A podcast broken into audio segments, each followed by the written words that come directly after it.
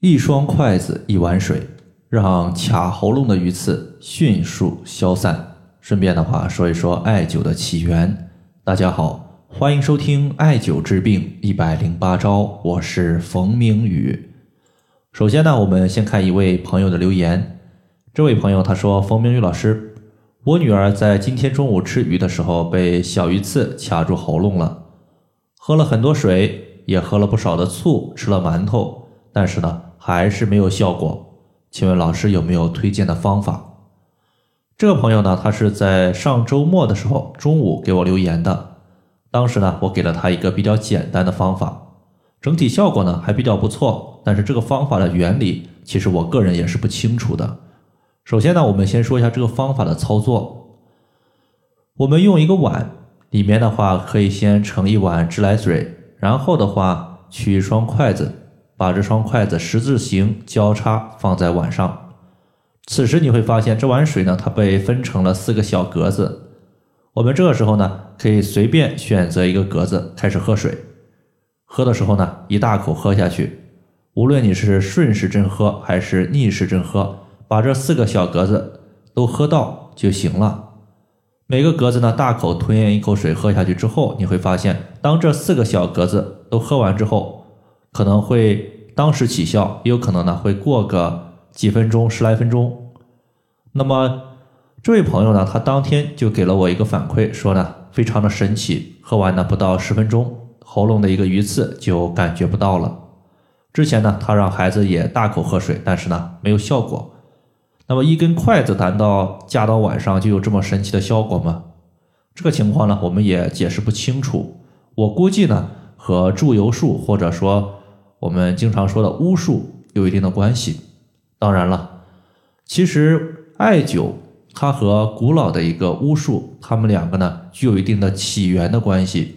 那么对于艾灸起源呢，我们讲一个小的故事，就是人类啊，他在几千年前都是过着茹毛饮血的生活，大家呢都是穿着兽皮，光着脚丫子，这种情况下呢，特别容易生病。但是我们要知道。几千年前的社会，他可没有所谓的医生给你看病。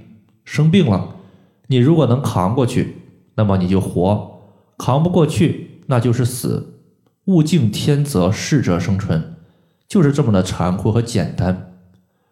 那么以前呢，有一天，一个原始的人类他生病了，但是呢，在每天用篝火取暖的过程中。他发现用火熏某一个部位可以让疾病迅速的康复。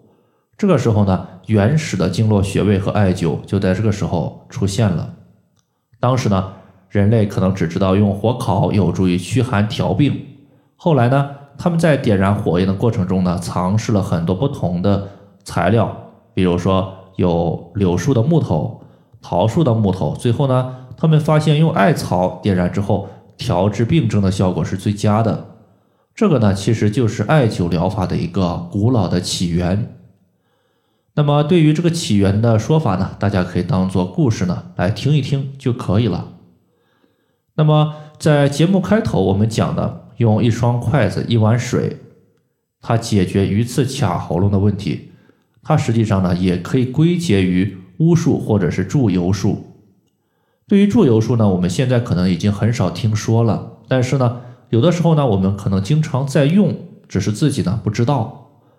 最典型的就是在我们过生日的时候，我们通常会说这样一句话：说祝你生日快乐。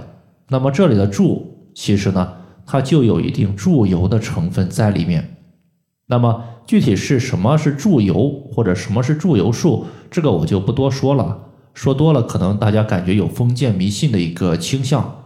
有兴趣的，大家自己在浏览器上百度搜索。大家见仁见智，就不多讲。大家只需要知道，我们用筷子加水，当然是自来水，可以解决咽喉卡鱼刺的情况就可以了。这个问题呢，也是很多家长比较头疼的一个情况，大家知道就行。好了。以上的话就是我们今天所要分享的主要内容。如果大家还有所不明白的，可以关注我的公众账号“冯明宇艾灸”，姓冯的冯，名字的名，下雨的雨。感谢大家的收听，我们下期节目再见。